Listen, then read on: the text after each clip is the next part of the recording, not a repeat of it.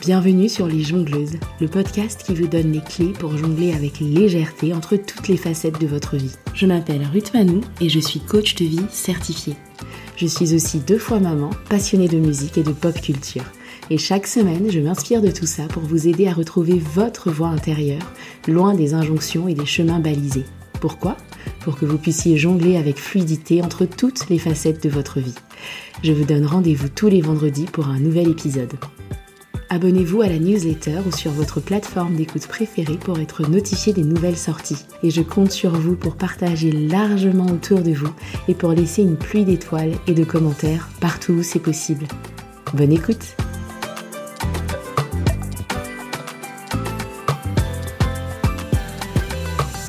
Hello mes chères jongleuses J'espère que vous allez bien et que l'épisode de la semaine dernière sur les émotions vous a été utile pour explorer et ressentir pleinement vos émotions. Vous pouvez toujours faire machine arrière pour écouter l'épisode précédent si ce n'est pas déjà fait avant de poursuivre l'écoute de celui-ci. Aujourd'hui, je vous propose d'aller plus loin en découvrant ensemble comment on peut influencer la teneur de nos émotions et de nos pensées habituelles. Cet épisode est un pas supplémentaire pour aller vers la création délibérée et consciente de votre vie émotionnelle.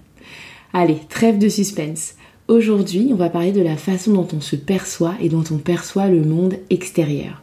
À la fin de l'épisode, vous saurez tout sur le concept de perception et vous aurez des pistes concrètes pour influencer de façon plus délibérée vos pensées et vos émotions.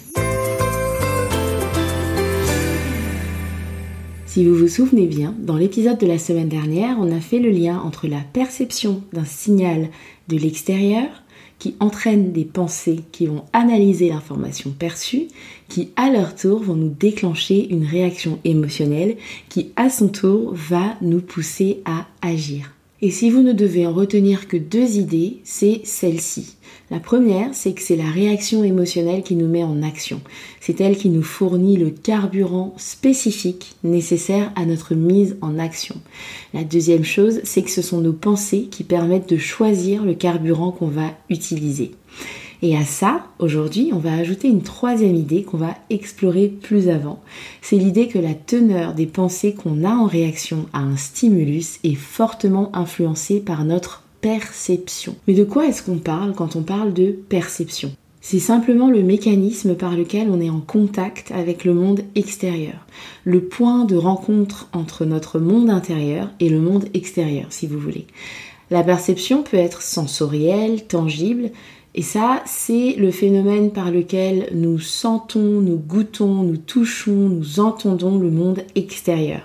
Cette perception-là, elle est permise par nos sens physiques.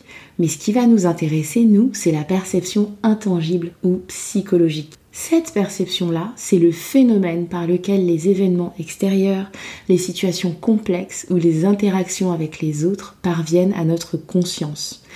Elle fonctionne comme une série de filtres à travers lequel on perçoit ou à travers lequel est filtré le monde extérieur avant de parvenir à notre cerveau, si vous voulez.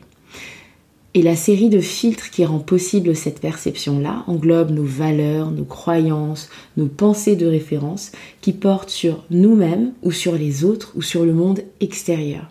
Et c'est cette série de filtres qui va donner une coloration particulière à la façon dont on perçoit les stimulus ou les signaux qui nous parviennent de notre environnement. Je vous propose de prendre un exemple avec la perception physique pour mieux comprendre comment fonctionne la perception intangible ou psychologique.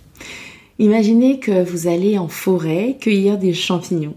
Votre attention va être portée sur le sol, à l'affût des champignons que vous souhaitez trouver. Vous allez aussi écarter les champignons non comestibles et vous n'allez pas vous en approcher.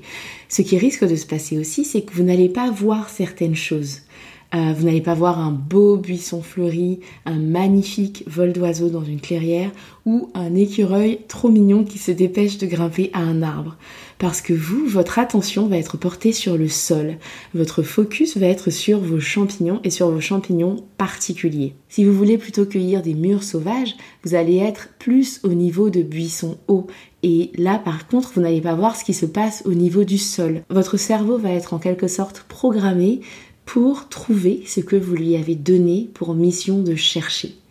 Et bien en fait, pour la perception intangible, c'est exactement la même chose. Par exemple, si vous êtes convaincu que les Parisiens ne sont vraiment pas sympas, c'est tout ce que vous allez percevoir. Vous n'allez voir que des visages fermés dans le métro. Vous allez aussi être marqué par la personne qui vous bouscule sans s'excuser et du fait que personne ne vous a aidé à porter vos valises. Il y a peu de chances que vous voyez la fille qui sourit en chantonnant au fond de la rame, ou le couple de personnes âgées qui marchent lentement en se tenant la main, ou encore le jeune homme qui se dépêche de remonter les escaliers pour aller aider une maman avec sa poussette et ses jeunes enfants. Tout ce que vous allez voir, c'est de la colère, de la mauvaise humeur, et c'est de ça dont vous allez vous souvenir. Si au contraire vous êtes une touriste irlandaise qui vient visiter Paris, une forte croyance que vous pourriez avoir est que Paris est so romantic. Et du coup, c'est ça que vous allez voir. Vous, vous allez voir le petit couple de personnes âgées. Vous, vous allez voir la jeune fille qui sourit en chantonnant. Vous, vous allez voir les amoureux qui se décotent sur les bancs publics. Et une fois sorti du métro, vous allez adorer quand les marchands de roses vont passer en terrasse. Et partout, vous allez voir de l'amour. Vous voyez donc que selon la pensée de référence ou la croyance, c'est la même idée qu'on va avoir, on ne va pas percevoir la même chose. Exactement comme ces deux personnes face à la même scène de vie parisienne ne vont pas percevoir la même chose et au final ne vont pas avoir la même expérience. Elles ne vont pas avoir les mêmes pensées.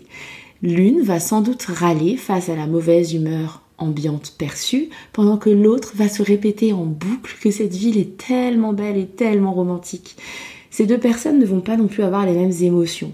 Il y en a une qui va être irritée et agacée, pendant que l'autre va ressentir de l'enchantement, voire de l'amour.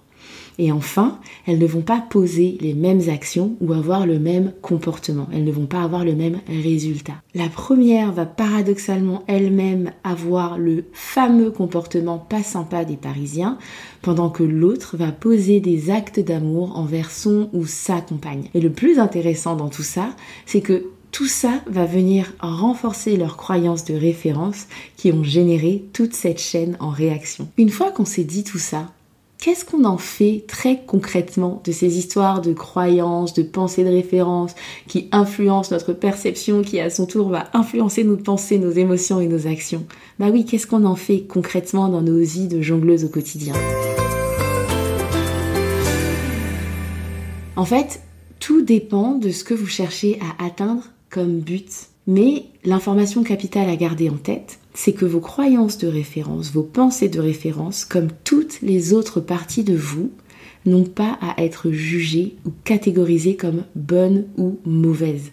Elles sont simplement le résultat de vos expériences de vie, de vos relations passées, de votre contexte culturel ou social, pour ne citer que ces facteurs. Typiquement, si vous prenez l'exemple de cette personne qui pense que les Parisiens ne sont pas sympas, on peut imaginer que c'est une personne qui est née à Marseille, dans une famille marseillaise, et qu'elle a toujours entendu cette phrase répétée de façon machinale. Elle a pu monter à Paris pour ses études, avoir une ou deux interactions malheureuses dans la rue, et ça a suffi à renforcer cette pensée, cette croyance pour elle. Et avant de s'en rendre compte, non seulement la pensée a pris racine profondément en elle, mais en plus, la voilà qui adopte elle-même le comportement qu'elle méprisait. La deuxième information à garder en tête, c'est que chez la plupart des gens, ces filtres qui influencent la perception intangible sont complètement inconscients. Et ce n'est pas un problème en soi, puisque dans beaucoup de cas, les choses peuvent très bien fonctionner avec ces filtres, ces pensées de référence ou ces croyances. Les choses peuvent très bien fonctionner et nous permettre d'aboutir à des résultats satisfaisants, avoir une vie amoureuse ou familiale épanouissante, des relations agréables avec nos proches, une vie professionnelle plutôt chouette, une relation à soi plutôt agréable. Il y a un mais. Parfois, ces filtres peuvent être encrassés, sales, ou bien ils peuvent avoir fait leur temps et ils doivent être remplacés. C'est le cas par exemple quand un filtre en particulier nous pousse à répéter systématiquement des schémas nocifs ou à rentrer dans des relations toxiques. C'est aussi le cas quand un filtre nous pousse à ressentir des émotions désagréables en mode réflexe comme la culpabilité, l'inquiétude, un doute qui va venir nous paralyser. Ou encore quand un filtre nous empêche de faire quelque chose de nouveau ou de différent qu'on aurait pourtant bien envie d'essayer. Et bien dans ces cas-là, il est nécessaire de faire remonter ces filtres inconscients à la conscience pour les examiner et à terme les changer. Je dis bien à terme parce qu'encore une fois, c'est une pratique. Et c'est exactement ce qu'on fait dans un accompagnement en coaching. On examine de près les croyances ou les pensées de référence qui nous empêchent d'atteindre nos objectifs et on décide de ce qu'on veut en faire. Est-ce qu'on veut garder cette croyance? Est-ce qu'on veut la modifier? Est-ce qu'on veut la remplacer? Et par quelle autre croyance on a envie de la remplacer? Dans un prochain épisode, vous aurez l'occasion d'entendre une conversation de coaching dans laquelle on fait ce travail justement. Ma cliente souhaitait se lancer sur LinkedIn pour communiquer sur son entreprise, mais elle se retrouvait à repousser sans cesse l'échéance et à procrastiner. En creusant, on s'est aperçu que c'était lié à la perception qu'elle avait de la plateforme, qu'elle percevait comme trop sérieuse, trop pro, trop coincée, et aussi à sa perception d'elle-même. Et elle se percevait comme quelqu'un de plutôt fun, plutôt euh, une personne plutôt légère. Sans compter qu'elle s'apprêtait à adopter une nouvelle identité. Elle passait de salariée à entrepreneur et elle s'apprêtait à promouvoir son propre travail. Elle avait l'impression qu'elle ne se cachait plus, entre guillemets, derrière de, simples partages de communication de son entreprise. Elle avait l'impression de se mettre à nu. Et en fait, tout ça lui provoquait une peur viscérale qui était complètement inconsciente et qui l'empêchait pourtant de passer à l'action. À la fin de la conversation, son carburant émotionnel avait changé parce qu'elle avait regardé en face cette peur qui était devenue consciente et progressivement, elle l'avait remplacé par de l'excitation. Et ça, c'est un cas parmi d'autres, mais souvent, en creusant et en posant les bonnes questions, mes clientes sont parfois surprises de découvrir des pensées de référence dont elles ne savaient même pas qu'elles étaient là. Une fois qu'on les découvre, tout l'enjeu est de comprendre d'où elles viennent, de ressentir l'émotion qui les accompagne et de les désapprendre petit à petit. Et ce qui est intéressant, c'est que le fait de faire ce travail régulièrement dans le cadre d'un accompagnement en coaching permet d'en faire une seconde nature. Les croyances inconscientes deviennent de plus en plus conscientes et on acquiert le pouvoir de les modifier pour atteindre nos objectifs plus facilement. Chez vous, si vous avez envie d'aller plus loin, vous pouvez choisir un ou deux aspects de votre vie dont vous n'êtes pas tout à fait satisfaite. Ça peut être quelque chose de très simple pour commencer. Ça peut être un projet pour lequel vous procrastinez depuis longtemps, une relation un peu conflictuelle, un schéma relationnel conflictuel et répétitif, une émotion désagréable qui s'invite de façon réflexe et inadaptée. Vous pouvez écrire sur ces résultats qui ne vous conviennent pas et puis par association libre, essayer de remonter à la pensée de référence qui vous bloque. Ceci dit, le défi qu'on peut rencontrer en faisant ce travail seul, c'est justement que les pensées de référence sont inconscientes et qu'il peut être non seulement difficile d'y accéder et plus encore de les désapprendre. Et c'est d'ailleurs un des bénéfices majeurs du fait de se faire accompagner dans le cadre d'un coaching.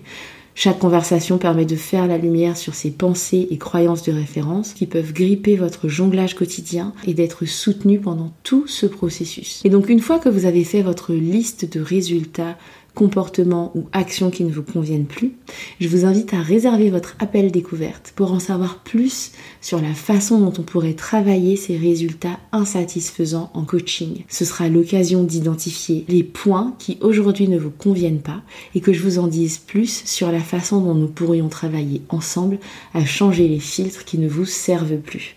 Le lien pour réserver votre appel est dans les notes de l'épisode et je vous attends de l'autre côté. Je vous donne rendez-vous au prochain épisode et d'ici là, prenez soin de vous.